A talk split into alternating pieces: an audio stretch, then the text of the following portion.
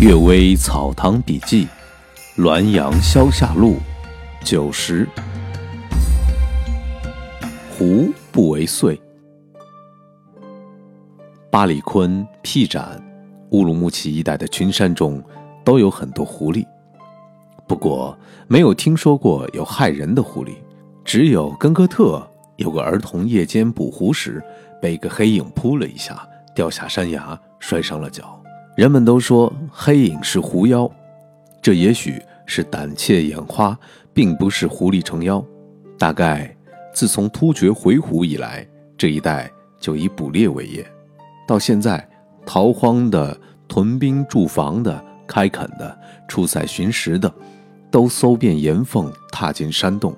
其中，捕猎的有很多。狐狸时常遭到捕杀伤害，是。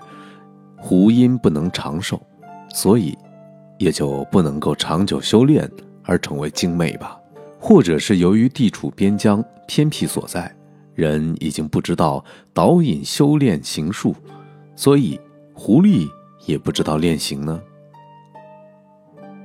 由此可见，风俗必须有开化才能学习，不开化就不能学习。人情遵循所学习的，不学习。就不会做。道家化性其伪的说法，并非没有见地。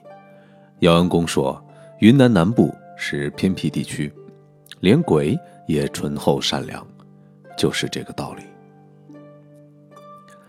托名求实。副都统刘健曾经说，以前伊犁有一个善于伏击的人，他请来的人自称是唐代的燕国公。张说，他和人一块儿唱词作诗文，记录下来成册。生性嗜酒如命，每次讲坛时一定先烧纸钱，再用白酒祭奠。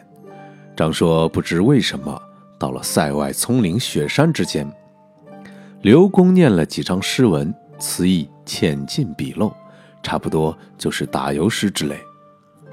假如外乡人死在这冰天雪地里，游魂回不去，是不是假托张叔的名义来混口饭吃呢？鬼妻突相马，邻里之中有个人叫张某，阴险诡诈，即便是至亲骨肉，也得不到他一句真话。他的伶牙俐齿，许多人都被他骗过。人们给他起外号，叫“秃象马”。马秃象就是没有鬃毛，鬃和鬃同音，是说它闪闪烁烁，无踪迹可寻。有一天，他和父亲走夜路迷了路，隔着田垄望见几个人围坐着，便喊着问往哪走。那几个人都说向北，于是张某陷在泥沼中，他又远远地呼问往哪儿走。那些人又回答说向东，张某往东去，又差点淹死。